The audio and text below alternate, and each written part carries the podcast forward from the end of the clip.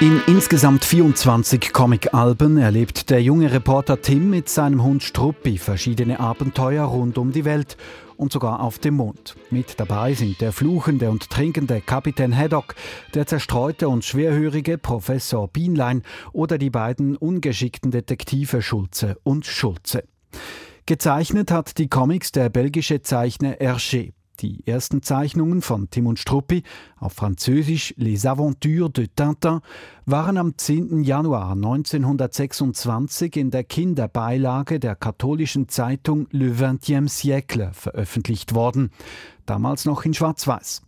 Heute gilt Tim und Struppi als eine der bedeutendsten Comicserien Europas, sagte der Schweizer Karikaturist Felix Schad 2007 in der Tagesschau. Er ist der Übervater der europäischen Comic-Szene. Ich denke, er hat in irgendeiner Form jeden der europäischen Comiczeichner beeinflusst und bis zu einem gewissen Grad auch dominiert. Die große Beliebtheit von Tim und Struppi führt Michael Farr auf die spannenden Geschichten und die Charaktere der Hauptfiguren zurück. Farr ist Tintinologe. So werden Tim und Struppi Experten genannt. I think every reader can actually project themselves into his shoes and he's surrounded by characters who are very well designed. It's pleasure for all, all ages, both sexes, all over the world. Alle Menschen könnten sich in Tim hineinversetzen, sagte Farr in einem Interview mit Channel 4 News. Das sei ein Vergnügen für alle. Hergé hat mit seinen Comics aber auch für Kritik gesorgt. So wurde ihm nach dem ersten Album Tim im Lande der Sowjets vorgeworfen, ein strammer Antikommunist zu sein. Und beim zweiten Album Tim im Kongo gibt es Kritik wegen rassistischer und kolonialistischer Stereotype. Die Einheimischen sind klischeehaft gezeichnet und werden als eher dümmlich dargestellt. 2007 reichte der kongolesische Student Bienvenu Mbutu Mondondo deswegen eine Klage ein in Belgien. Im 21. Jahrhundert könne man so etwas nicht mehr akzeptieren wie früher. Quand on voit des choses comme ça, on peut plus accepter aujourd'hui en plein 21e siècle.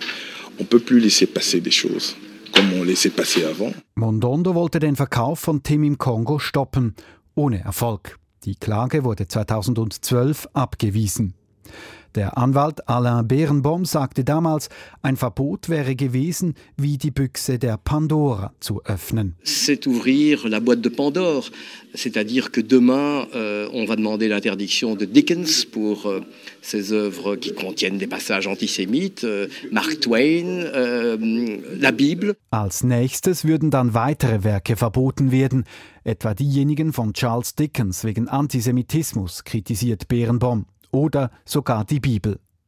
Hergé habe später auch selber eingesehen, dass die Darstellungen so nicht mehr zeitgemäß gewesen seien, sagt Tintinologe Michael Farr. He described them as sins of his youth, but he was only 21 and he was portraying, for instance, Africa or the Soviet Union as people in the West did then. So it wasn't, you know, it, wasn't unusual. It, um, nowadays he would have done it entirely differently. And when I spoke to him, which was in the 70s, he said, of course, he would have, you know, done it differently then. Hergé habe die Menschen so gezeichnet, wie sie damals eben beschrieben worden waren, sagt Farr. Einen einschätzenden Kommentar dazu gibt es in den deutschsprachigen Alben nicht, weil Hergé sämtliche Änderungen an seinen Werken untersagte. Er verfügte auch, dass nach seinem Tod keine weiteren Tim und Struppi Comic-Alben gezeichnet werden dürfen. Zwar wurde 2015 ein neues Album angekündigt mit dem Titel Alarm in Fukushima. Das entpuppte sich aber als Aprilscherz. Es bleibt also bei den bekannten 24 Abenteuern von Tim und Struppi.